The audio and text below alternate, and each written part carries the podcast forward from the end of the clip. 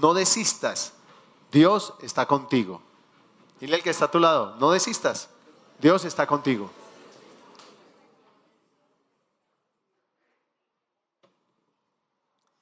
Vamos a ir al libro de Isaías, el capítulo 5, el versículo 5, y vamos a leer bastantes versículos, como siempre vamos a leer, porque la palabra toda es única.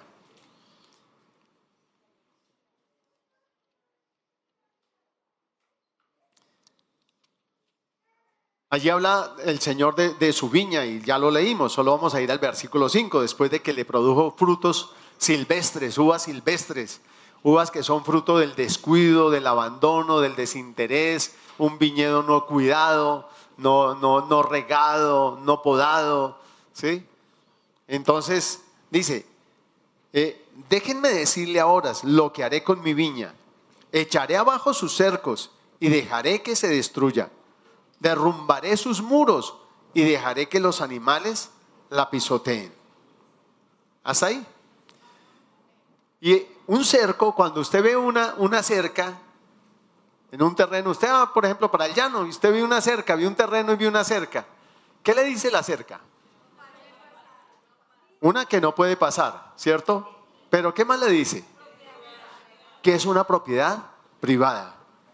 ¿Cierto? Que hay algún propietario, pero también esa cerca le señala a usted un límite, los límites. Hasta aquí, la finca va hasta allá, donde usted ve la cerca, hasta allá va la, la finca. Entonces, la cerca le está marcando a usted un territorio que es de alguien. Y como ese territorio es de alguien, ese territorio está qué? Protegido. Amén. Está protegido. Algo que hace siempre un campesino o, un ganadero es revisar siempre su cerca. ¿Sí? Número uno, para que no se las hayan corrido y le estén robando terreno. Número dos, para que ningún saqueador, ladrón, se esté metiendo por alguna parte de la cerca. Para que el ganado no se, no se le vuele. Para que no entren animales que puedan destruirle lo que está cultivando o el ganado que tiene. Todo eso hace una cerca. Una cerca es, señala propiedad, límites de la propiedad, pero también señala, ¿sí? Que es de alguien, una pertenencia. Entonces la, la cerca me habla de pertenencia y me habla también de protección. Entonces, ¿qué dice el Señor con la viña? Yo le voy a quitar la cerca.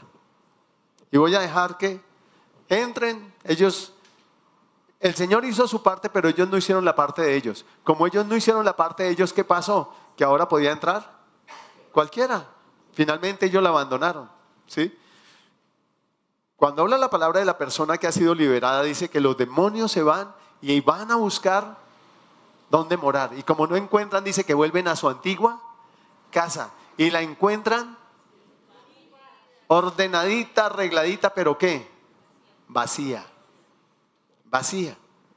Entonces hay desinterés de alguien, del dueño de la casa, que no está llenando la casa. ¿Y con qué la debe llenar? Con la presencia de Dios, con la lectura de la palabra, con alabanza, con adoración, con el Espíritu Santo. Empezar a llenar esa casa.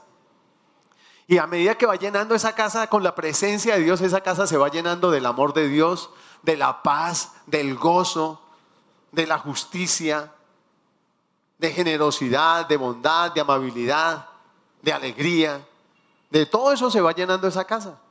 Entonces como el demonio volvió y la encontró arregladita pero vacía, dice que va a buscar otros peores y regresa a la casa para ocuparla.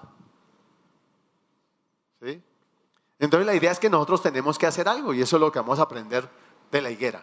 Allí como la higuera no hizo nada, tuvo una mala, una mala relación, una mala mayordomía y por ende un mal fruto, no dio el fruto esperado. Entonces Dios dice, le quitó la cerca y se la quitó. Ahora, cuando Israel fue llevado en cautiverio por Babilonia, derribaron sus muros, pero también el templo fue saqueado y destruido. ¿Qué hicieron los babilonios? derribaron sus muros. ¿Se acuerdan de las murallas de Cartagena? ¿Alguien las ha ido? Casi todos, ¿cierto? Y los que no la hemos visto en fotos y nos las enseñaron en historia. ¿Y qué pasaba con eso? Que, oiga, los piratas no pudieron llegar porque era una ciudad que amurallada, fortificada, ¿cierto? Pero si logran derribar esas murallas, adiós. ¿Cómo tomaron Jericó? Cuando cayeron las murallas. De resto no podían tomar Jericó. Así que el enemigo no puede tomar nada que es suyo, porque usted está en un cerco de Dios, pero usted tiene que hacer algo. Y ese algo que tenemos que hacer siempre es estar revisando nuestra cerca. Pero vamos para allá. Entonces, ¿qué pasó? Vamos a Jeremías. Vamos a leer algunos textos de, Jeremías para poder entender. Jeremías 25, 11. Dios le había advertido a Israel y entonces pasa lo siguiente. Jeremías 25, 11. Entonces le dice, le dice el Señor a Israel, toda la tierra se convertirá en una desolada tierra baldía. Israel y las naciones vecinas servirán al rey de Babilonia por 70 años. Por 70 años. Ahora vamos al capítulo 29, versículo 10 al 14. Esto para poder entender lo que, lo que vamos a estar hablando versículo, capítulo 29, versículo 10 al 14. Dice, esto dice el Señor, ustedes permanecerán en, en Babilonia durante 70 años, pero luego vendré y cumpliré todas las cosas buenas que les prometí y los llevaré de regreso a casa. Pues yo sé los planes que tengo para ustedes, dice el Señor. Son planes para lo bueno y no para lo malo, para darles un futuro y una esperanza. En esos días, cuando oren, los escucharé si me buscan de todo corazón, podrán encontrarme. Sí, me encontrarán, dice el Señor. Pondré fin a su cautiverio y restableceré su bienestar. Los reuniré de las naciones a donde los envié y los llevaré a casa, de regreso a su propia tierra. Y entonces, aunque Dios los iba a mandar en cautividad, Dios les había hecho promesas de regresar, que solo iban a estar allá por 70 años mientras aprendían la lección de estar él a toda hora levantando el cerco y ellos tumben el cerco con sus pecados, con su idolatría, con su desobediencia. Dios restaura el cerco y ellos tumben el cerco. Dios cuida el cerco y ellos tumben el cerco. Hasta que Dios dijo, listo. Chao. ¿Quiere andar por ahí? Camine por ahí. Y los dejó. Y fueron llevados cautivos durante 70 años, que esa es la oración en la que encontramos a Daniel. Él leyendo al profeta Jeremías encontró que habían llegado, que era el tiempo de regresar, era el tiempo del cumplimiento de esa promesa, de que a pesar de que iban a ser dispersados, iban a regresar, iban a volver a estar en su tierra. Ahora vayamos a Jeremías 30, versículo 3.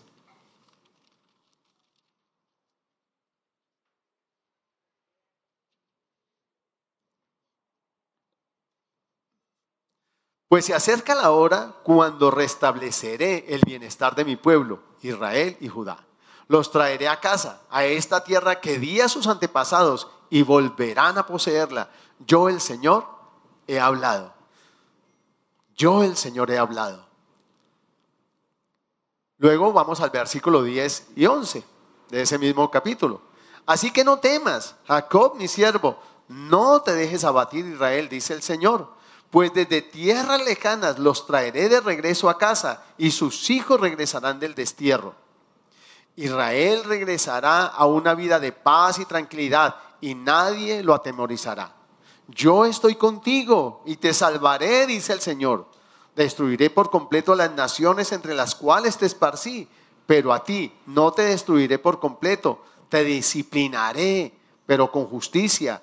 No puedo dejarte sin castigo, le dice el Señor. O sea, yo voy a castigarte, no te voy a destruir, te voy a castigar. De ninguna manera te puedo dejar sin castigo. El castigo tiene como propósito reencaminarlo a uno al, propósito de Dios, pero a su vez mostrarme el amor, la misericordia, la fidelidad y el cuidado de Dios. Amén. Tienes el propósito. En, Deuteronomio el Señor le dice, los pasé por una tierra árida, llena de calor, de serpientes, de escorpiones y todo. Y dice, pero fue para a la postre hacerles bien. Fue para la postre hacerles bien. Ese era el propósito. Ahora vamos al versículo, al versículo 15 de ese mismo capítulo. Vamos a leer hasta el 18. ¿Por qué te quejas de tu castigo, de esta herida que no tiene cura? Porque siempre que nos pasa algo que Dios nos está disciplinando, empezamos a, quejarnos y no nos gusta para nada. No nos gusta para nada la disciplina del Señor, no nos gusta para nada que Dios nos meta en cintura. Y cuando nos mete en cintura y nos disciplina, empezamos a quejarnos. ¿sí? Y aquí, aquí el Señor le dice a Israel, ¿por qué te quejas de tu castigo, de esta herida que no tiene cura? He tenido que castigarte porque tus pecados son muchos y tu culpa es grande. Pero todos los que te devoran serán devorados y todos tus enemigos serán enviados al, al destierro. Todos los que te saquean serán saqueados y todos los que te atacan serán atacados. Te devolveré la salud y sanaré tus heridas, dice el Señor aunque te llamen desechada, es decir, Jerusalén, de quien, de quien nadie se interesa. Esto dice el Señor, cuando del cautiverio te traiga Israel de regreso a casa y cuando restablezca su bienestar, Jerusalén será reedificada sobre sus ruinas y el palacio reconstruido como antes. Entonces Dios le está diciendo, mire, yo no lo voy a dar sin castigo, pero de todos los que se aprovechan porque yo lo estoy a usted castigando, esos que al caído le caen, dice, yo después de esos me voy a desquitar. Tranquila. Yo no te mandé y no, no, te puse en esta situación para destruirte, pero de todos los que se están aprovechando de ti, de todos los que te están saqueando, de todos los que están aprovechando y haciendo leña del árbol caído, tranquila que yo de ellos me encargo, pero a ti te regresaré aquí, a este lugar. Y volverá a reedificarse el, Jerusalén. Y volverá a reedificarse sus muros. Y volverá a reedificarse el templo. ¿Listo? Ahora, cuando regresaron del cautiverio, tenían una orden clara, que era reconstruir el templo y levantar los muros. ¿Qué tenían ellos? Una orden que clara, concisa. Levantar el templo y levantar los muros. Y es bien importante esto. Los muros, recuerde, ¿son qué? Protección, son propiedad, son protección. Y el templo habla de la presencia de Dios en medio de ellos. ¿Listo? ¿Estamos? Ahora, levantar el templo sin levantar los muros, no hay seguridad. Entonces, había que levantar los muros y levantar el templo, las dos cosas pero sin dejar de levantar los muros. Lo prioritario era restaurar los muros. Porque si yo restauro los muros, yo restauro mi relación con Dios y entonces el templo se empieza a levantar. Porque el tiempo, los muros tienen que ver con los límites que Dios pone. Las normas son unos límites, pero son para protección. Son para protección. ¿Cuánta gente se ha matado porque pasa el límite de velocidad? El límite de velocidad no es el capricho para que usted llegue tarde al viaje de vacaciones a donde va. Es para que usted llegue efectivamente a las vacaciones. Para que usted llegue seguro. No en el tiempo, en, en las tres horas menos que usted determinó, sino en el tiempo necesario para que usted llegue vivo. ¿Es así o no es así? Bueno, lo mismo es ese muro. Ese muro representa esas, las normas que Dios me ha dado para mi seguridad, para mi protección, para mi ayuda, para que yo me pueda desarrollar bien y pueda prosperar bien, como yo deseo y como Él anhela. Amén. Ahora, para que esto se diera, que el retorno y se llevara a cabo la obra, Dios hizo tres cositas. ¿sí? Él despertó, en general Él despertó. ¿Despertó qué? el espíritu de Ciro y de su pueblo. ¿Despertó qué? El espíritu de los sacerdotes, de los levitas y de los jefes de las tribus de Judá y de Benjamín. ¿Y despertó qué? El espíritu de Zorobabel y de Yeshua. Y esto lo encontramos, vamos a mirar, vamos a irnos al libro de Esdras. Esdras, capítulo 1.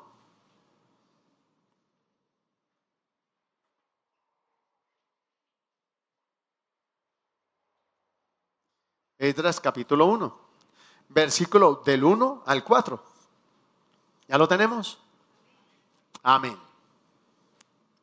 Dice, En el primer año de Ciro, rey de Persia, el Señor cumplió la profecía que había dado por medio de Jeremías. Movió el corazón de Ciro a poner por escrito el siguiente edicto y a enviarlo a todo el reino. ¿sí? Pero fíjese lo que dice en este versículo. El Señor cumplió la profecía que había dado por medio de Jeremías. Fue el tiempo de regresar. Dios despierta a, Moisés, a, Daniel. Él mira que es el tiempo, empieza a orar, se humilla delante de Dios. Y eh, eh, en esa época estaban Daniel, por esa época estaban Daniel, Ageo, Zacarías. Por esa época estaban Esdras, Nehemías. Y Dios levanta a, todos ellos a pedir perdón. Algo común en ellos es pedir perdón a Dios y decirle, Señor, estamos en esta condición por nuestro pecado. Estamos en esta condición por nuestra desobediencia. Estamos en esta condición porque nosotros persistimos en no, no, no, no, no aceptar los límites y pasar los límites y hacer lo que a nosotros nos parecía y actuar conforme a nuestra voluntad y conforme al deseo de nuestro corazón. ¿Sí? De tener a Dios a nuestra manera. ¿Cuánto les gusta tener a Dios a su manera? Es que yo lo busco a mi manera. Yo lo sirvo a mi manera. ¿Sí? A mucha gente le gustan las cosas a su manera y Dios dice, no, no es a su manera, es a las mías. ¿Sí? Es a la mía. Entonces, bueno, continuamos leyendo. Entonces dio un edicto. Esto dice Ciro, rey de Persia. El Señor, Dios del cielo, me ha dado todos los reinos de la tierra. Me encargó construirle un templo en Jerusalén que está en Judá. Cualquiera que pertenezca a su pueblo puede ir a Jerusalén de Judá para reconstruir el templo del Señor Dios de Israel, quien vive en Jerusalén y que su Dios esté con ustedes. En el lugar que se encuentre este remanente judío, que sus vecinos los ayuden con los gastos, dándoles plata y oro, provisiones para el viaje y animales, como también una ofrenda voluntaria para el templo de Dios en Jerusalén. Pero note que allí donde dice en el primer versículo, movió el corazón de Ciro, en la Reina Valera dice, despertó Dios el espíritu de Ciro.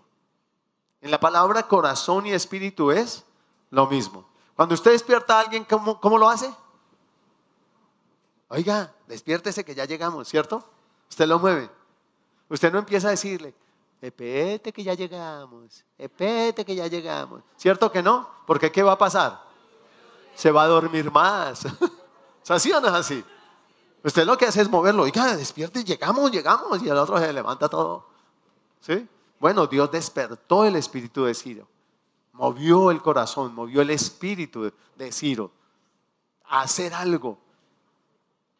Cuando Dios tiene determinado hacer algo contigo, créame que Dios va a despertar otras personas alrededor tuyo para ayudarte, para hacer eso que ha determinado hacer contigo y a través de ti.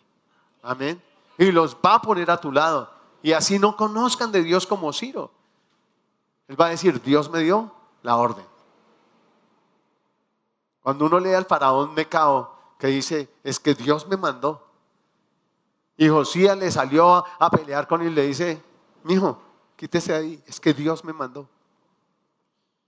Todos los reyes de la tierra, todos los gobernantes son servidores de Dios aunque no lo conozcan. Amén aunque no le conozcan. Y le dice Necao a, a, Josías, quítese mano, no lo quiero matar.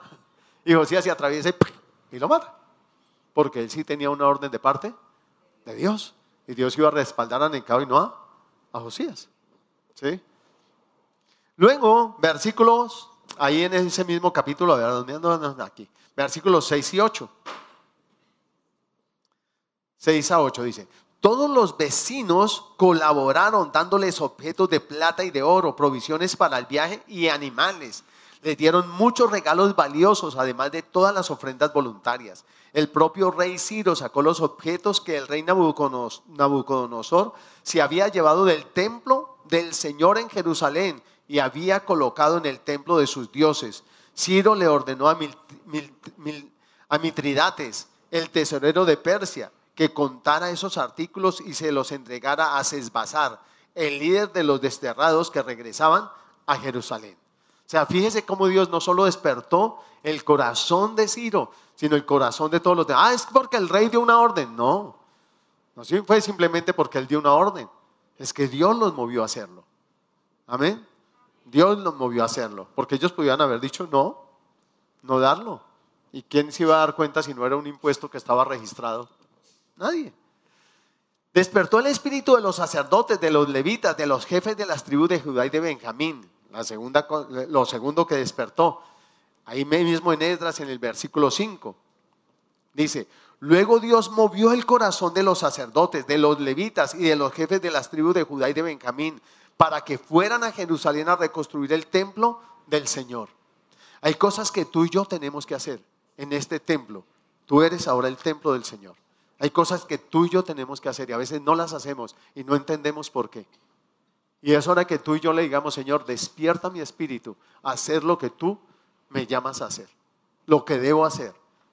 ¿Sí? Quita de mí el cansancio que me adormece. Quita de mí la pereza que me adormece. Quita de mí la indiferencia que me adormece. Quita de mí el conformismo que me adormece. Yo sí quiero ser un templo lleno de tu gloria, lleno de tu presencia. Entonces no solo es con el templo, es también con el cerco. ¿Qué cosas están dañando mi cerco? Porque lo que esté dañando mi cerco está contaminando mi templo. ¿Sí? El cerco se destruye de muchas maneras. Cuando tú dices mentiras empiezas a portillar el cerco, empiezas a dañar el muro, a crearle fisuras. Cuando tú estás maldiciendo a toda hora, tú estás fisurando el muro. El muro de protección a tus hijos, a tu cónyuge, a tu hogar, a tus finanzas, a tu salud, a tu vida. ¿Sí? Y el Señor no va a estar ahí contento danzando. Eso sí, sí. ¿Cuántas veces uno dice, si eso se va a acabar, que se acabe? ¿Alguno lo ha dicho? No levanten la mano. Y el Señor no está ahí, sí, eso, que se acabe, que se acabe, que si se va a acabar, que se acabe. El Señor no está ahí. ¿Quién es el que va a estar ahí celebrando? El enemigo, porque es el que quiere verte destruido, verte arruinado. ¿Sí? Es el que quiere ver esas cosas en tu vida, en tus hijos, en tu familia, en tu trabajo. Y, nuestro hablar es una herramienta poderosa para edificar o una herramienta poderosa para destruir. Tremendo. Y a veces como creyentes pasamos más tiempo hablando palabras maldicientes que palabras de vida. Bendiciones.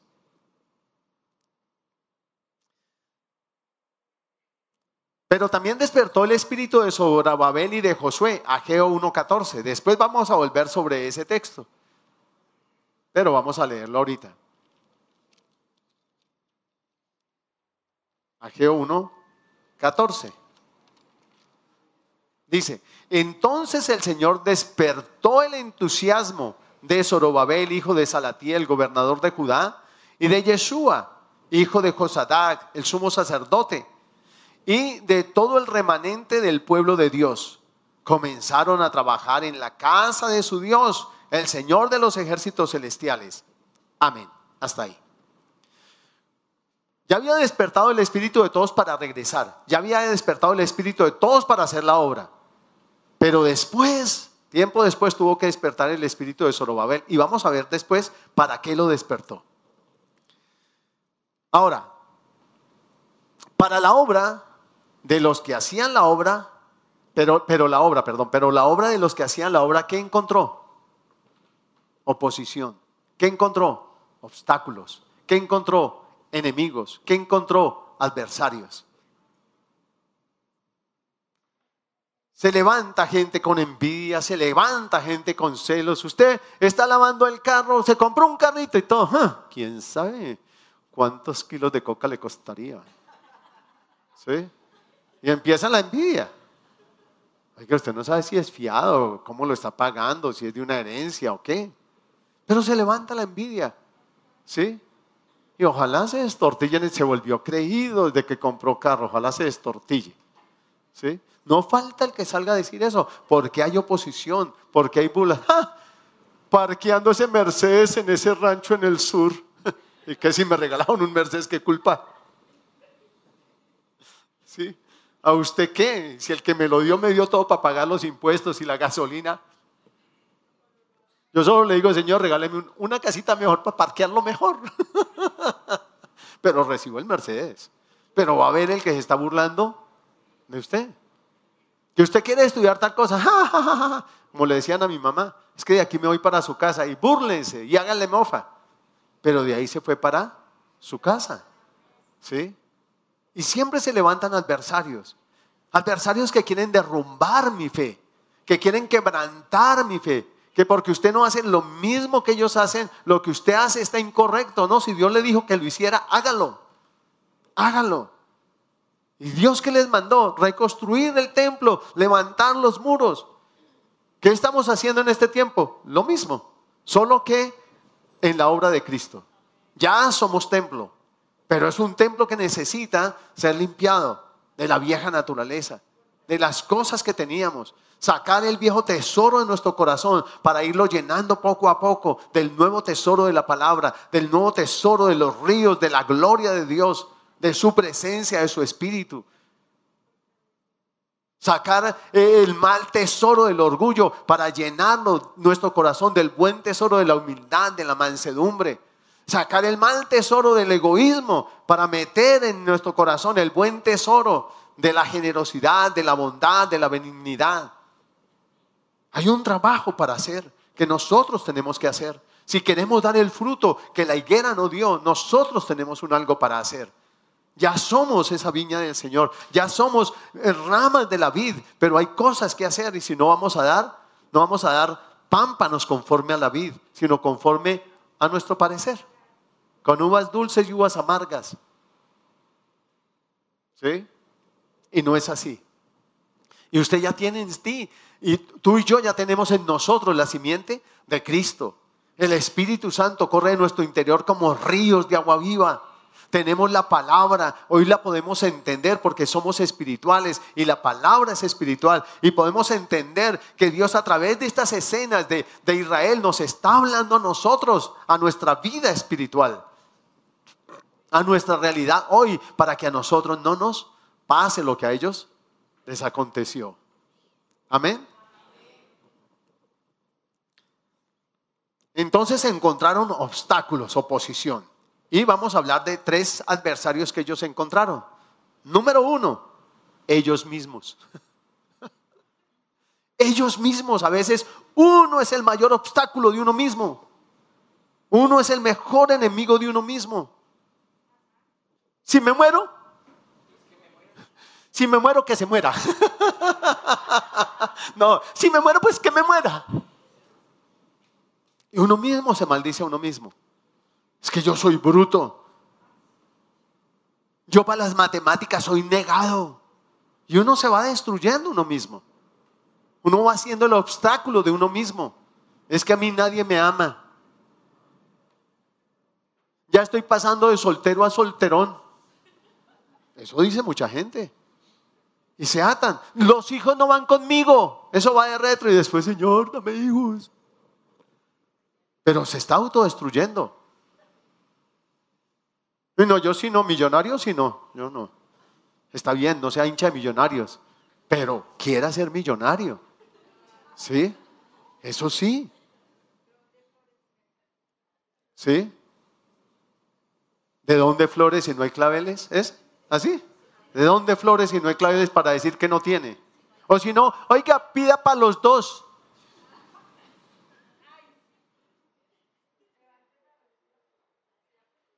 Pida para los dos, lo espero en esa esquina. Y yo termino siendo el obstáculo, la oposición para lo que Dios quiere hacer conmigo. Yo soy así, así nací y así me quedo. Y así me muero. Y usted termina siendo la oposición, usted termina siendo el adversario de usted mismo, termina siendo el instrumento que el enemigo usa para destruir lo que Dios le ha dado. Y eso fue lo que ellos hicieron. Otra nos dedicamos es a nosotros mismos, porque fue lo que les pasó. Vayamos al libro de Ageo. Dije que íbamos a volver a ese libro. Ageo capítulo 1. Y fue exactamente lo que les pasó. Quizá no nos maldigamos, pero nos volvemos egoístas. Conocemos al Señor, pero dedicamos el tiempo a nosotros mismos y poco dedicamos a llenarnos de Él. Mire, capítulo 1, versículo 1. Dice, el 29 de agosto del año del reinado del rey Darío, o sea, ya había pasado de, Ciro a Darío. El Señor dio un mensaje por medio del profeta Ageo a Zorobabel, hijo de Salatiel, gobernador de Judá, y a Yeshua, hijo de Josadac, el sumo sacerdote. Esto es lo que dice el Señor de los ejércitos celestiales. El pueblo alega, todavía no ha llegado el momento para reconstruir la casa del Señor. Entonces el Señor envió el siguiente mensaje por medio del profeta Ageo. ¿Por qué viven ustedes en casas lujosas mientras mi casa permanece en ruinas? Esto es lo que dice el Señor de los ejércitos celestiales. Miren lo que les, les está pasando. Han sembrado mucho, pero cosechan poco. Comen, pero quedan, no quedan satisfechos. Beben, pero aún tienen sed. Se abrigan, pero todavía tienen frío. Sus salarios desaparecen como si los echaran en bolsillos llenos de agujeros. Esto es lo que dice el Señor de los ejércitos celestiales. Miren lo que les está pasando. Vayan ahora a los montes, traigan madera y reconstruyan mi casa entonces me complaceré en ella y me sentiré honrado, dice el Señor. Esperan cosechas abundantes, pero fueron pobres. Y cuando trajeron la cosecha a su casa, yo la hice desaparecer con un soplo. ¿Por qué? Porque mi casa está en ruinas, dice el Señor de los ejércitos celestiales, mientras ustedes se ocupan de construir sus elegantes casas. Listo, llegamos al Señor, ahora somos el templo, pero ¿Qué tiempo le dedicamos al Señor? ¿Qué tiempo dedicamos a su palabra? ¿Qué tiempo dedicamos a llenarnos más y más de Él?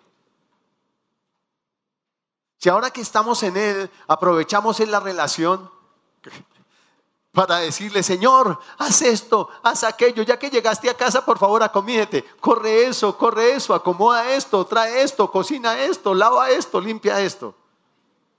Y se vuelve el Señor nuestro mandadero. ¿Es así o no es así? Y Dios dice, listo, ahora ustedes están relacionados conmigo y Dios un día me lo dijo. Tú me buscaste un tiempo por tu estudio. Tú me buscaste un tiempo por tu fábrica. Tú me has estado buscando por la iglesia. Y es hora de que tú me busques por ti, porque tú me necesitas. Y a veces buscamos a Dios por el estudio, por el trabajo, por el examen. ¿Cuántos han ayunado para pasar un examen? No levanten la mano. Está bien, déjenla abajo, yo solo la levanto. ¿Sí? Pero ¿cuántas veces hemos ayunado para que Dios nos limpie más, nos santifique más, para que Dios nos vivifique más, nos enseñe más, nos corrija más?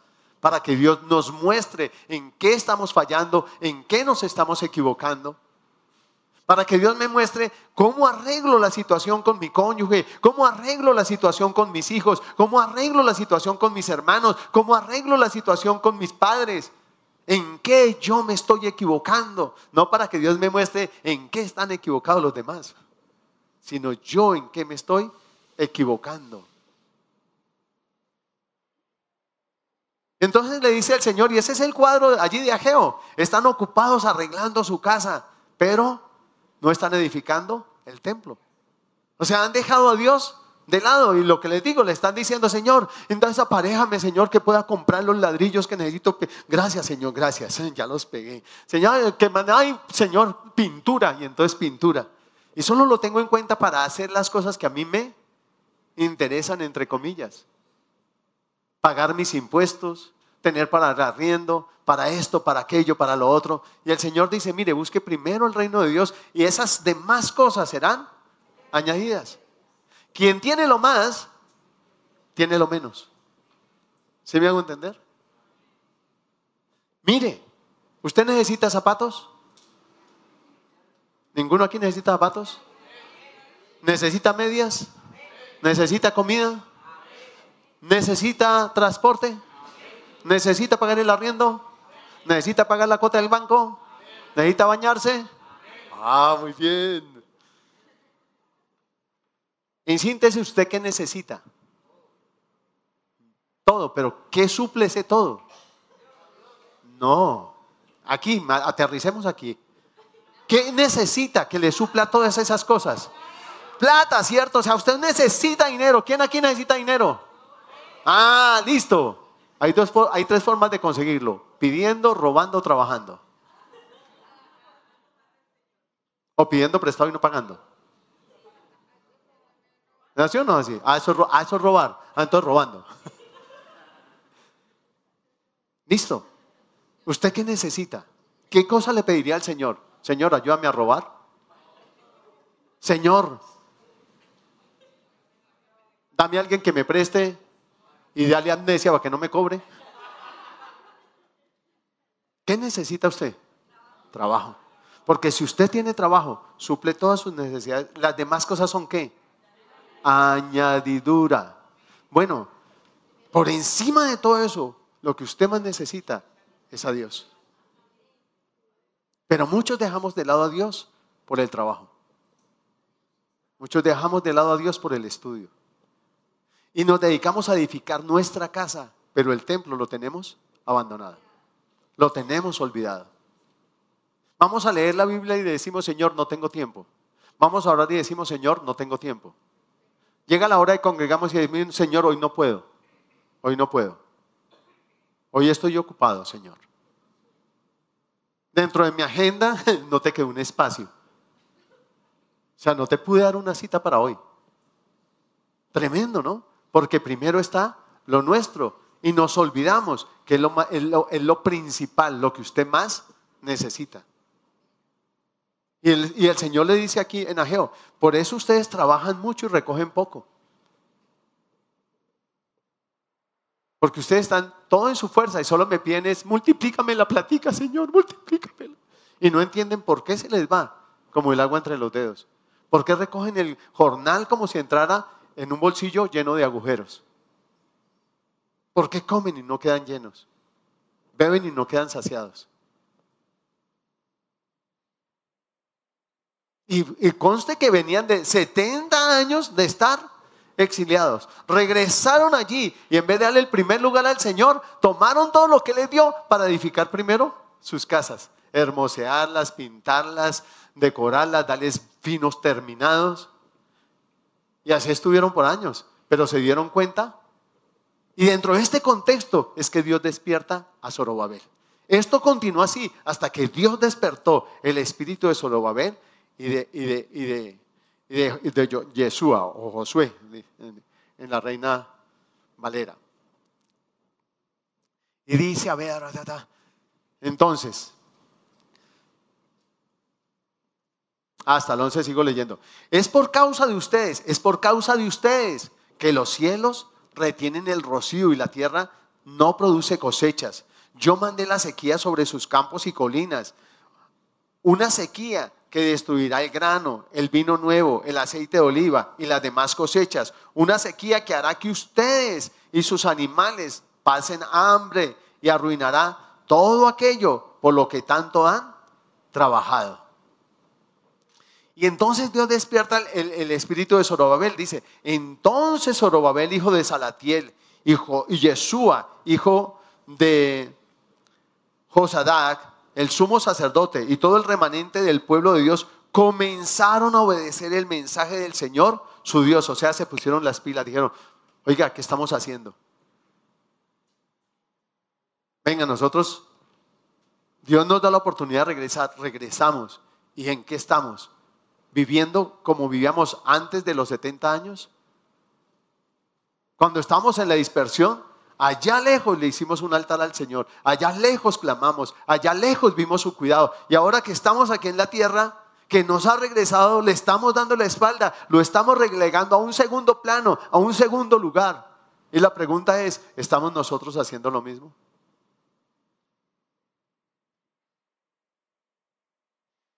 Esa es la pregunta. ¿Estamos llenando el templo o lo tenemos descuidado? Además, muchas veces mientras trabajamos ponemos allá eh, la, música de la patasola y esas vainas. ¿Sí? El chucuchuco y el chacachaca. ¿Y de qué estamos llenando el templo? Es que no me acuerdo de las canciones.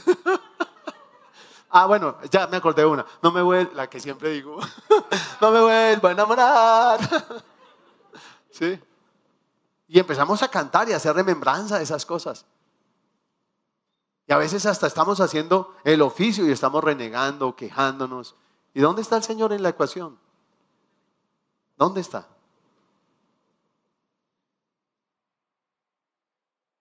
¿Sí? ¿Dónde está? Yo recuerdo que ahora que mi hija estaba haciendo su rural, me decía, es que tal doctora, eso mejor dicho, eso es mejor, papá. Y yo, tranquila, tú eres hija de Dios, Dios inclina el corazón de ellos a favor tuyo. Tú mantén la relación con Dios, con Él te va a ir excelente. Solo cuida tu relación con Dios, no la descuides por el estudio, por el cansancio, por todo. Mantén tu relación con Dios. ¿Cómo le ha ido? Uy, no. Mira, y la trata bien. Uy, uy. Sí, es que ella es hija de Dios. Y tiene una buena relación con su padre. Y si tengo una buena relación con mi padre, lo demás es una añadidura. Dios está contigo. No te desanimes. Ahora no quiere decir que no haya temor, que no hayan sustos, pero jamás su paz puede dejar de gobernar tu corazón que está dando el virus, sí pongas el tapabocas, pero a usted no le va a dar. Porque aunque caigan mil a su lado y diez mil a su diestra, a usted no llegará, porque está debajo de sus alas, porque está bajo el cerco de su protección, rodeado por él como muro y antemuro. Denle un fuerte aplauso al Rey de gloria y majestad.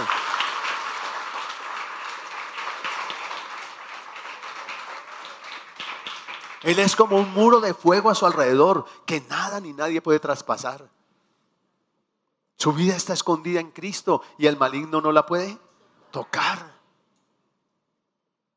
Porque usted ahora está bajo su cerco, usted ya no está en el reino de las tinieblas, está en el reino de su Hijo amado. Amén. Y tiene la bendición de Dios. Pero yo por temor me dejo salir y el temor abre una puerta que me estanca, que me paraliza y que permite que el enemigo pueda echar al traste las cosas en mi vida. Usted está en Dios y Dios está con usted y Él la sostiene con su diestra poderosa. Y entonces, cuando oyeron las palabras del profeta Ageo, o sea, la amonestación del Señor, pusieron manos a la obra, a quien el Señor su Dios había enviado. El pueblo temió al Señor. Luego Ageo, el mensajero del Señor, dio al pueblo el siguiente mensaje del Señor yo estoy con ustedes, dice el Señor. Entonces el Señor despertó el entusiasmo de Zorobabel, hijo de Salatiel, gobernador de Judá, y de Yeshua, hijo de Josadac, el sumo sacerdote, y de todo el remanente del pueblo. Comenzaron a trabajar en la casa de su Dios, el Señor de los ejércitos celestiales. El 21 de septiembre del segundo año del reinado de Darío, del segundo año del reinado de Darío. ¿Y partieron en el reinado de quién? De Ciro. Y en el segundo año del reinado de Darío es que empiezan a, hacer a, a poner manos a la obra, a levantar el templo.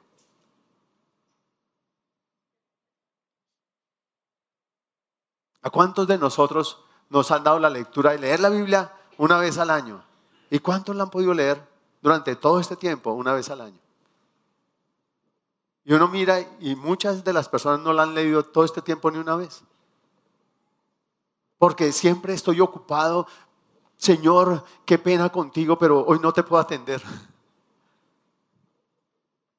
El Señor dice, pilas, porque ustedes están trabajando mucho y están cosechando poquitico. Y no es lo que quiero para ustedes, pero hagan las cosas al derecho. Primero yo. ¿Qué le dijo el profeta a la mujer de la harinita y el aceite? Egoísta, ¿no?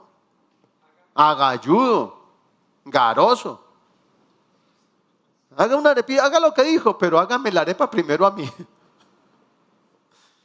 Y no le dijo, y se queda, pues usted, sóbese. No le dijo una palabra de parte de Dios. Dios dijo que no le faltará. hágame primero a mí. Y después haga lo mismo, una para usted y otra para su hijo. Y no dice que el aceite empezó a derramarse de la botella. Y no dice que la harina rebosaba. Dice que no faltó. Nunca les faltó. O sea que la mujer todos los días tenía que dar, por tres años largos, tres años y medio, tenía que meter la manito y sacar harina por fe. Y voltear la botellita y el aceite. Y todos los días tenía que hacer lo mismo. Primero a quién? Al profeta. Tome, porque yo estoy viviendo por una palabra que usted me dio. Todos los años. Y nunca les faltó. Cuando tú le das el primer lugar al Señor, nunca te va a faltar. Las cosas en sus manos van a ser prósperas y fructíferas. Parece loco, pero a usted su sueldo le va a alcanzar y le va a sobrar. Yo le decía a mi madre de niño, mami, ¿cuánto fue que llevamos para mercar? Tanto, mijo. Y yo llevaba las cuentas. Ay, ¿por, qué? Me decía ya, ¿por qué? Mami, porque gastamos más de lo que llevamos. y siempre era así. Siempre sobraba plata. Y hasta el día de hoy en mi vida pasa. Dios abunda y sobreabunda. Nunca va a faltar. Cuide la relación con Dios. Esa es su bendición. Dios es su bendición. Su relación de amistad. Jesús fue, restauró esa relación de amistad. Le costó su vida restaurarla para que tú y yo le demos un segundo lugar. Para que tú y yo lo releguemos y lo pongamos allá en un anaquel, en un rincón.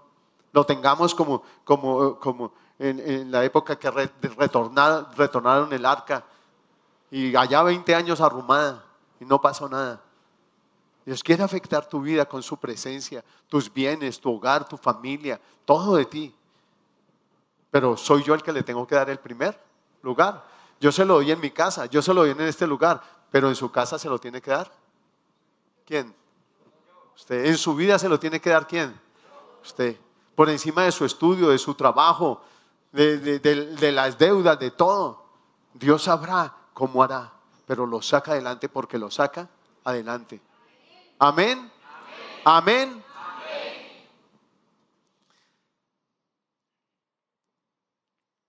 Segunda cosa, segundo, otros adversarios. Primero fuimos que ellos mismos, ¿cierto? Ellos mismos fueron la oposición, ellos mismos fueron los adversarios. Porque quisieron, yo sirvo al Señor como a mi manera. Es que yo lo tengo, yo me relaciono con Él a mi manera. Hay gente que me dice, pastor, desde que no me congrego a mí me está yendo mucho mejor. Le digo, siga así, siga con ese cuento. ¿Sí? Que el efecto del veneno no se tarda. Tarde o temprano produce efecto. ¿Sí? El, verdor de, de, David no se convirtió en verano, en sequía de verano al otro día. Dios lo dejó hasta que tome. Lo segundo, los adversarios que se levantaron para impedir la reconstrucción del templo. ¿Sí? Los primeros adversarios fueron ellos mismos, los segundos fueron los que se levantaron. Pues vamos a Esdras. Esdras capítulo 3, versículo 8. 3, 3. Capítulo 3, versículo 3. Del 8 al 13 dice, la construcción del templo de Dios comenzó a mediados de la primavera, en el segundo año después de la llegada a Jerusalén. La fuerza laboral estaba formada por todos los que habían regresado del destierro, entre ellos Zorobabel, hijo de Salatiel, Yeshua, hijo de Josadat, juntos con sus hermanos sacerdotes y todos los levitas. Pusieron al frente de la reconstrucción del templo del Señor a los levitas mayores de 20 años de edad. Yeshua, sus hijos y parientes, junto con Cadmiel y sus hijos, todos descendientes de Odavías, supervisaron a los que trabajaban en el templo de Dios para esta tarea, contrataron, contaron con la colaboración de los levitas de la familia de Anadat. Cuando los constructores terminaron los simientes del templo del Señor, tomaron su, del Señor, los sacerdotes se pusieron sus mantos y tomaron su lugar para tocar sus trompetas. Luego los levitas, descendientes de Afat, hicieron sonar sus símbolos para alabar al Señor tal como lo había establecido el rey David. Con alabanzas y agradecimiento entonaron el siguiente canto al Señor. Él es tan bueno, su fiel amor por Israel permanece para siempre. Luego todo el pueblo dio un fuerte grito alabando al Señor porque se, se habían echado los simientes del templo del Señor. Sin embargo, muchos de los sacerdotes, levitas y otros líderes de edad avanzada que habían visto el primer templo lloraron en voz alta al ver los cimientos del nuevo templo. Los demás, en cambio, gritaban de alegría. Los gritos de alegría se mezclaron con el llanto y produjeron un clamor que podía oírse a grande distancia. Capítulo 4. Cuando los enemigos de Judá y de Benjamín oyeron que los desterrados estaban reconstruyendo un templo al Señor, Dios de Israel, fueron a ver a Zorobabel y a los otros líderes y les dijeron, déjennos participar en la construcción junto con ustedes, porque nosotros también adoramos a su Dios.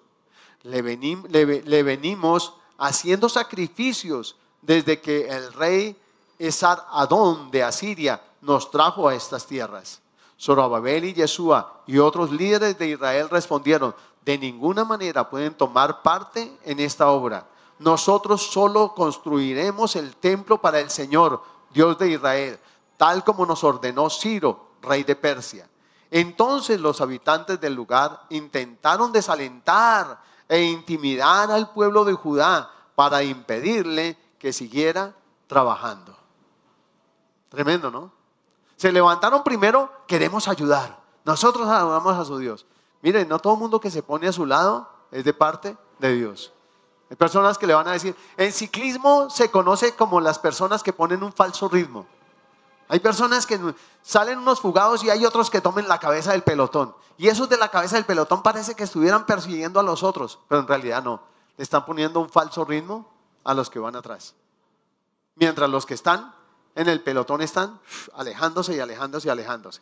Así hay personas que son puestas para poner un paso falso en la obra del Señor, para que la obra se vaya estancando. Así hay personas que son puestas en su vida para poner un falso ritmo a lo que usted está haciendo. Cuando usted llega a la universidad se le van a poner personas que no van a estudiar, pero lo van a encaminar a usted. Le van a poner un falso ritmo y lo van a llevar, ay no, mijo, es que hay que rumbear. Entonces usted empieza a ir a la rumba, empieza a ir allí, empieza a hacer esto. Y cuando se dio cuenta, usted está lejos de la meta que se trazó al llegar a la universidad. Cuando usted se casó, y muchos se casaron con el ánimo hasta que la muerte nos separe. ¿Y lo separó quién? El amigo que le dijo, ay hermano, usted trabaja, usted tiene derecho a una polita, camine. No sea, ahora vive bajo las faldas de su mujer y empezaron a, a, ponerle un falso, un falso ritmo. ¿Y qué pasó? Que terminaron sin hogar. Terminaron sin hogar. Cuando usted empieza a leer la palabra y empieza a meterse, aún en la iglesia, en las congregaciones, hay personas que se levantan a su lado y le dicen, ay, no sea tan aleluya. ¿Qué tiene de malo escuchar esto? ¿Qué tiene de malo poner esto? Empiezan a ponerle un falso, ¿un falso qué? Un falso ritmo para que usted no llegue a su meta o se desvíe de, de la meta. ¿Sí? Para que usted empiece a traer ídolos al templo. ¿Qué dice la palabra? Hijo de hombre, los ídolos de estas personas están en su corazón. Y empezamos a traer cosas a nuestro corazón que sacan al Señor de la ecuación. Lo van poniendo a otro lado. Y caemos en una religiosidad como lo hizo Israel. Y por eso Dios tuvo que quitarle el cerco a la viña. Pero no aprendieron de la lección porque después de la muerte del Mesías le tuvo que volver a quitar el cerco. Y esta vez no por 70 años, sino por casi dos mil años. Tremendo, ¿no? Pero sigamos. Los versículos de ese mismo capítulo, versículos 21, dice lo siguiente. Por lo tanto, emitan órdenes para que esos hombres dejen de trabajar. Queda prohibido reconstruir esa ciudad a menos que yo lo ordene expresamente. Esa fue la orden que dio el rey Artajerjes. Sean diligentes y no descuiden este asunto, porque no debemos permitir que la situación perjudique los intereses del trono.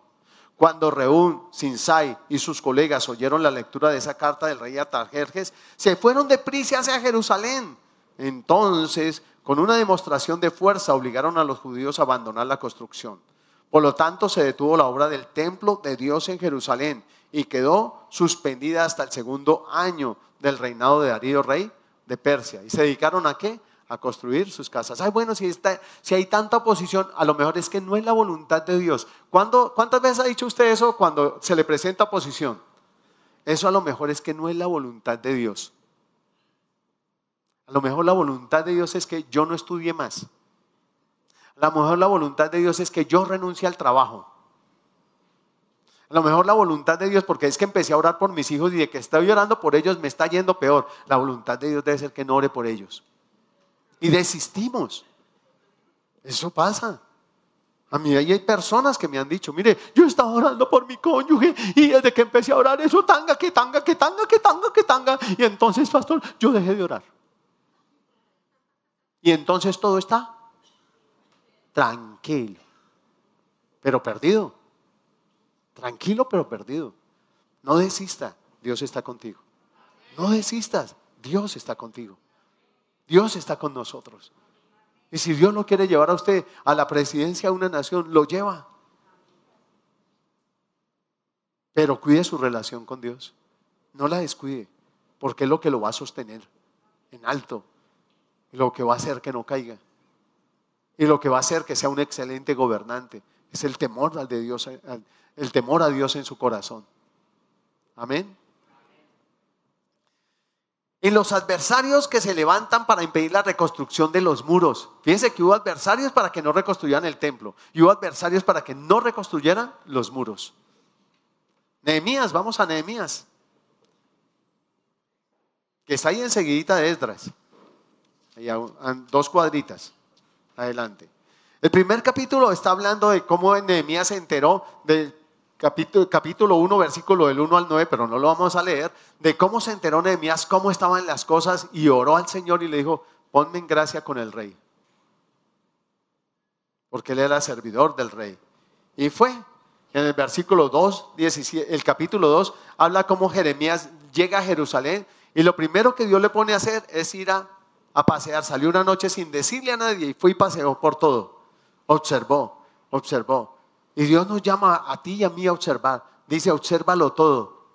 Retén lo bueno y desecha lo malo. Pero el Señor nos invita a observar. Hay cosas que parecen buenas, pero no lo son. Usted tiene los binoculares del Espíritu Santo y puede discernir por la palabra qué es bueno y qué es malo. Y dice el Señor, obsérvalo todo, retén lo bueno y desecha lo malo. Pues salió Nehemías a observar a mirar y se dio cuenta que los muros estaban caídos, las puertas estaban incineradas. O sea, todo, todo mal, todo mal, todo mal. Y entonces él, él, llega y empieza a hablar, hay que reconstruir los muros, hay que reconstruir los muros. No podemos seguir así. Ya abandonaron la construcción del templo, ahora están ustedes construyendo solo sus casas empecinados y los muros están caídos. Y si los muros están caídos, todo va mal. Y si usted abandonó el templo y tiene abandonados los muros, todo no está mal, sino re mal. Esta vaina va muy mal. En el capítulo 2, versículo 17, dice lo siguiente. Pero ahora les dije, ustedes saben muy bien las dificultades en que estamos. Jerusalén yace en ruinas y sus puertas fueron destruidas por fuego. Reconstruyamos la muralla de Jerusalén y pongamos fin a esta desgracia. Después les conté cómo la bondadosa mano de Dios estaba sobre mí acerca de mi, conversación con el rey. De inmediato contestaron, sí, reconstruyamos la muralla. Así que comenzaron la buena obra. Sin embargo, cuando Zambalat, Tofías y Gesén, el árabe, se enteraron de nuestro plan, se burlaron con desprecio. ¿Qué están haciendo? Preguntaron. ¿Se rebelan contra el rey? Yo contesté, el Dios del cielo nos ayudará a tener éxito. Nosotros, sus siervos, comenzaremos a reconstruir esta muralla, pero ustedes no tienen ninguna parte ni derecho legal o reclamo histórico en Jerusalén. El enemigo va a reclamar parte en su vida. El enemigo va a reclamar sus hijos, va a reclamar su casa, va a reclamar.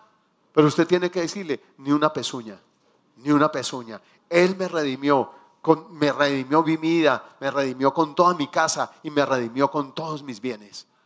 Ni una pezuña. pero tiene que levantar los muros. Hay que levantar los muros. ¿Mm? Ahora, Dios ha levantado esos muros. Yo tengo es que, que hay en mí que pueda destruir los muros y sacarlo. ¿Leímos hasta dónde? Hasta el 20 leímos. Hasta el 20. Yo contesté, el Dios del cielo nos, ayudará a tener éxito. Nosotros, sus siervos, comenzaremos a reconstruir esta muralla, pero ustedes no tienen ninguna parte ni derecho legal o reclamo histórico en Jerusalén. A veces, como creyentes, decimos que yo merezco eh, eh, esto que me está pasando. No reclame. La bendición es suya por la obra de Cristo en la cruz del Calvario. Amén. Pero usted tiene que levantarse. No se puede dejar. En el capítulo 4, versículo 1 al 4, dice lo siguiente, cuando Zambalat se enteró de que estábamos reconstruyendo la muralla, se enojó muchísimo, se puso furioso y se burló de los judíos, diciendo ante sus amigos y los oficiales del ejército de Samaria, ¿qué cree que está haciendo este pobre y debilucho grupo de judíos? ¿Acaso creen que pueden construir la muralla en un día por tan solo ofrecer unos cuantos sacrificios? ¿Realmente cree que pueden hacer algo con piedras rescatadas de un montón de escombros? Y para colmo, piedras calcinadas. Tobías en la monita que estaba a su lado comentó, esa muralla se vendría abajo si tan siquiera un zorro caminara sobre ella. Entonces oré, escúchanos Dios nuestro, porque se burlan de nosotros. Que burlas, que sus burlas recaigan sobre sus propias cabezas y que ellos mismos sean llevados cautivos a una tierra extraña. Pero oró al Señor y se apoyó en él. Cuando se presenten las burlas, cuando se presente la oposición a lo que tú estás haciendo, ora al Señor, Él está contigo. Ora al Señor, Él está contigo. Eres una ciudad asentada sobre un monte para ser vista por todos. Eres una luz puesta sobre un candelabro, no debajo de la mesa, sobre un candelabro para que alumbres a todos los que están en casa. Y quizá los primeros que se burlen sean los de su casa. Pero usted crea, siga firme, persevere, persista en Dios, Dios lo levantará. Y todos los de su casa verán que vale la pena servir al Señor, que vale la pena darle el primer lugar, que vale la pena invertir tiempo en esa relación, que es la relación más valiosa que tú puedes tener, que yo puedo tener. Que Él es mejor que cónyuge, que hijos, que padres, que hermanos, que todo. Es la máxima relación que usted puede tener. Y es la que puede hacer que todas las otras relaciones de ahí para abajo funcionen, funcionen como un reloj suizo. Es la que puede hacer que todo de ahí para abajo, con sus jefes, con sus recursos, funcione con mejor que un reloj suizo. Cuide esa relación, es su bendición. Es su bendición. No permita que el enemigo lo lleve al terreno de una religiosidad. Saque tiempo para ayunar. Saque tiempo para la palabra, tiene que leerla. Esa palabra mientras usted la lea, si no la entienda, no se deje meter el engaño al enemigo que no la entienda. Pero esa palabra cuando usted la está leyendo, ella está produciendo algo porque esa palabra es vida. Y es viva y eficaz y más cortante que toda espada de dos filos. Esa palabra santifica, esa palabra limpia, esa palabra vivifica, esa palabra es medicina a todo tu cuerpo y es vida al que la haya. Léala, léala, léala. No porque usted va a ser pastor y va a predicar, no porque es que usted la necesita. O usted cocina porque tiene un restaurante. No, usted cocina porque usted necesita comer. Lo mismo, usted lee la palabra porque usted necesita un alimento espiritual, es su alimento espiritual y es el alimento que va a afectar su espíritu, su alma, tanto su espíritu como su alma como su cuerpo. La comida solo va, la comida física solo va a afectar su cuerpo. ¿Estamos? ¿Cómo dijeron? Muy bien. Versículos 6 al 9 de ese mismo capítulo. Por fin se completó la muralla alrededor de toda la ciudad hasta la mitad de su altura, porque el pueblo había trabajado con entusiasmo. Sin embargo, cuando Zambalat, Tobías, los árabes, los amonitas y los aldodeos se enteraron de que la obra progresaba y que se estaban reparando las brechas en la muralla de Jerusalén, se enfurecieron. ¿Con cuántos enemigos empezó? Con Zambalá y Tobías. ¿Y cuántos iban ya? Los árabes, los estos. y quizás se multipliquen los enemigos a su alrededor. Pero no temas, Dios está contigo. Dios está contigo. Y si Dios te da la victoria sobre uno, te da la victoria sobre mil. Y si te da la victoria sobre mil, te da la victoria sobre un millar. Amén. Porque tu Dios es poderoso para salvar. Y porque tú vas en el nombre de Él a levantar los muros, a levantar, a llenar el templo, a llenarte de su presencia. Pero para eso hay que decirle no a muchas cosas. A muchas cosas que roban tu tiempo. Usted ya sabe cuáles son. Son muchas y que lo van contaminando. Y cuando usted va a orar, no puede orar. Algo pasa. Y usted sabe que la oración no está subiendo. Algo pasa. Entonces hay que acabar con esas cositas que lo van secando. Amén. Capítulo 6, ahí mismo de Nehemías. Zambalat, Tobías, en el árabe y los demás enemigos nuestros descubrieron que yo había terminado la construcción de la muralla y que no quedaba ninguna brecha. ¿Qué son brechas? Fisuritas, espacios. Que los organizó de tal manera, y los invito a que lean y lo recuerdan porque yo sé que lo han leído, que él los puso por familias, por familias, en unidad Dios nos tiene orando en casa, por familias, así nos estemos reuniendo para orar por internet, pero cosas tremendas están pasando, cosas tremendas están pasando. Pero hay que hacerlo con fe, con fe se hace lo que Dios me manda a hacer, así parezca loco. Yo simplemente tengo que obedecer, punto. Y estamos orando por la mañana y por la noche. Y estamos, Dios nos ha dado tarea para cada día hacer. Hay una meta. Hay un día a día. Pero hay que levantar los muros, hay que llenar el templo de la presencia. Amén. Y los enemigos se van a, van a, y entonces usted se le va el bus de regreso a la casa, a usted se le olvida la oración, a usted le salen mil compromisos, pero es donde usted tiene que parar firme y decir, no, este tiempo Dios lo deparó para que yo me reúna con mis hermanos a edificar el muro, a orar, a pararme en la brecha. Ah, es que pastor, a mí no me ponen a orar. Yo me arrodillo a orar. Yo estoy escuchando, pero yo estoy orando. Estoy orando, ahí orando, orando, orando. No me pusieron a orar, no, no me vieron, no, no me escucharon orar, porque yo estuve todo el tiempo orando. Pero si usted entra a la oración y, entonces está haciendo otras cosas, otras cosas, y, pone un, vaino, en tal punto yo tengo que orar. Y entonces y está, y, ay, ay, tengo que orar. ¿Qué va a orar? Cuénteme qué va a orar. ¿Qué estaba construyendo? Nada. No, no, no, no. Hay que estar en lo que se está. Y por eso estaban allí por familias. Y unos estaban poniendo ladrillos y otros tenían espada. dice que hasta se acostaban, solo se quitaban la ropa para qué? Para bañarse.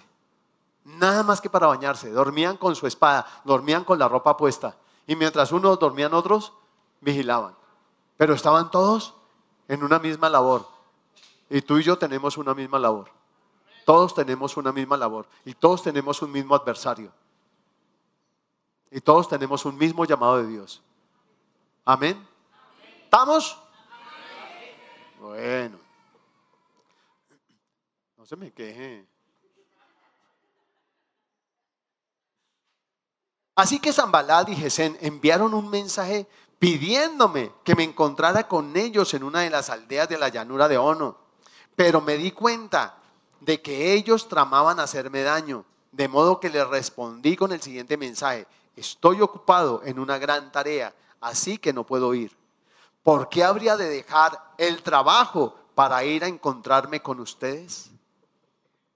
¿Cuántas veces usted está orando y se acuerda que es el partido? Y usted dejó la cita con Dios para irse a la cita con el partido. Y hágase la misma pregunta. ¿Por qué habría de dejar el trabajo para ir a encontrarme con ese deporte? ¿Por qué? Si tengo un trabajo que Dios me encomendó. ¿Por qué? Si tengo una labor para hacer. Tremendo. Pero a veces nos saca, el enemigo nos saca así de la presencia de Dios. Nos saca. Usted no está haciendo nada, no encuentra nada para hacer. Ya le dio la vuelta al televisor por lado y lado, paseó por todos los canales y vio que no había nada que le interesara. Y se arrodilla a orar y ahí mismo se acuerda de un montón de cosas que no ha hecho. ¿Le ha pasado? Porque a mí sí. Y ahí mismo usted se acuerda, tengo que llamar a Julano, tengo que prepararle las once, tengo que pegar un botón, tengo que coger un dobladillo, ay, tengo que sacarle el perro a orinar, ay, tengo que cambiarle la arena al gato, ay, tengo que echarle comida a los loritos. ¿Y por qué antes que perdió cuatro horas no se acordó? Porque ahí están los enemigos, diciendo, venga, venga al encuentro con nosotros. Cuatro veces me enviaron el mismo mensaje. O sea que el enemigo va a insistir. Me enviaron el mismo mensaje y cada vez le respondí lo mismo. La quinta vez, el sirviente de Zambalat llegó con una carta abierta en su mano que decía, circula un rumor entre las naciones vecinas. Y Gesén me asegura que es cierto, que tú y los judíos piensan rebelarse y que por eso construyen la muralla. Según sus informes, tú te propones ser el rey. También informa que has nombrado profetas en Jerusalén para que proclamen acerca de ti. Atención, hay rey en Judá. Puedes tener la seguridad de que este informe llegará a oídos del rey. De modo que sugiero que vengas a hablar conmigo del asunto. O sea, venga prontico que yo lo puedo, le puedo salvar el pellejo. ¿Sí? Yo respondí, todo lo que me dices es puro cuento. Tú mismo inventaste todo. ¿Qué? ¿Por qué se dio cuenta eh, Nehemías de eso? Vamos a leerlo. Solo trataban de intimidarnos. Creían que podrían desalentarnos y detener la obra. De modo que seguí con el trabajo más decidido que nunca. Más adelante fui a visitar a Semaías, hijo de Delaía y nieto de Meetabel que estaba recluido en su casa, me dijo, reunámonos dentro del templo de Dios y cerremos las puertas con cerrojos. Tus enemigos vienen a matarte esta noche. Pero yo respondí, ¿acaso debería una persona en mi posición huir del peligro? ¿Acaso debería alguien en mi posición entrar al templo para salvar su vida? No lo haré. Me di cuenta de que Dios no le había hablado sino que decía esta profecía contra mí, porque Tobías y Zambalal lo habían contratado. Tremendo, ¿no? Aún el enemigo va a usar personas que lleguen a profetizarle. Y a profetizarle para que deje de hacer la obra que Dios le ha puesto a hacer.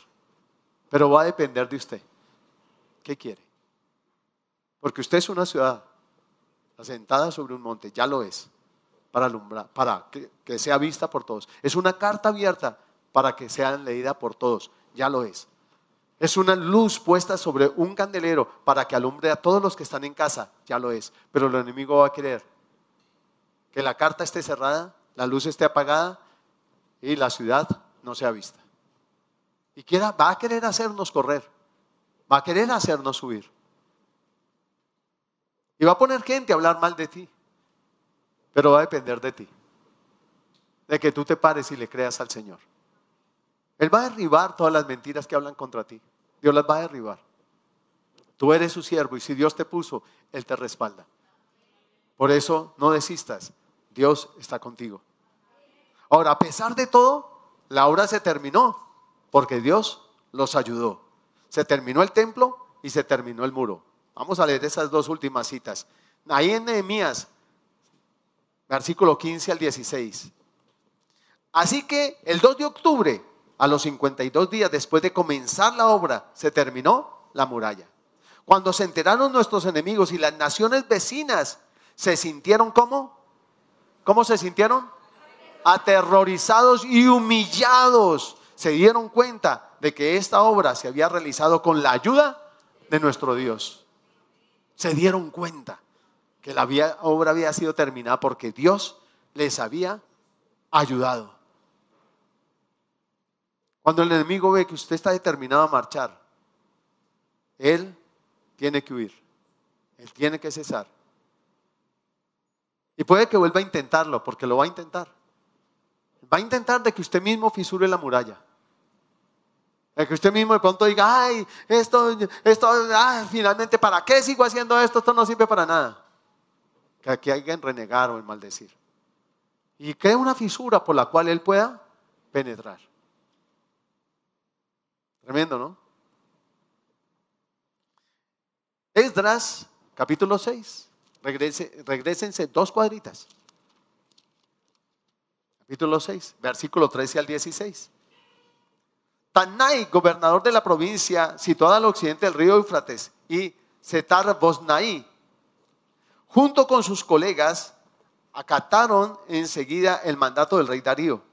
Así que los ancianos de los judíos continuaron la obra y fueron muy animados por la predicación de los profetas Ageo y Zacarías, hijo de Ito. Por fin el templo quedó terminado, como lo había ordenado el Dios de Israel y decretado Sido, Darío y Artajerjes, reyes de Persia. La construcción del templo se completó el 12 de marzo durante el sexto año del rey Darío.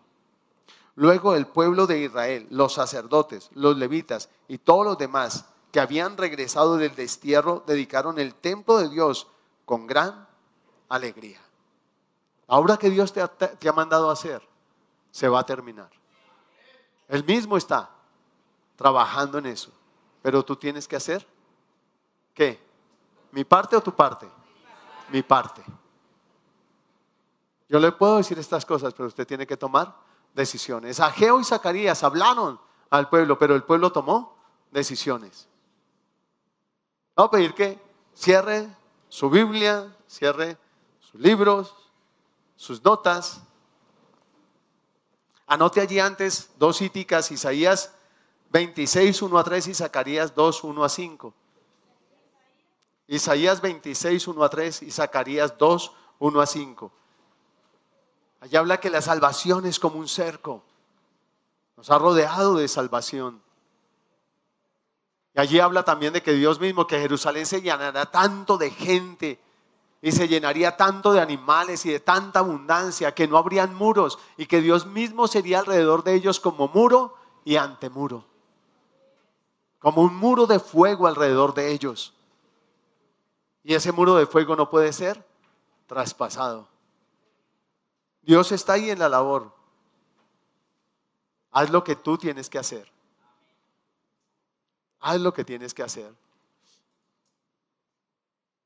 Cierra tus ojitos y pregúntale al Señor, ¿qué es esas cosas que hay a las que tienes que dejar, a las que le estás dando el primer lugar?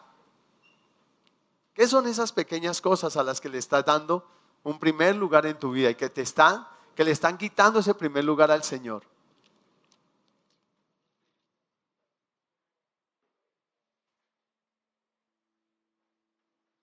Mientras medita en esto, le voy a leer una cita que está en primera de Juan 5, 18. Sabemos que los hijos de Dios no se caracterizan por practicar el pecado, porque el Hijo de Dios, porque el Hijo de Dios los mantiene protegidos, o sea, Jesús, y el maligno no puede tocarlos.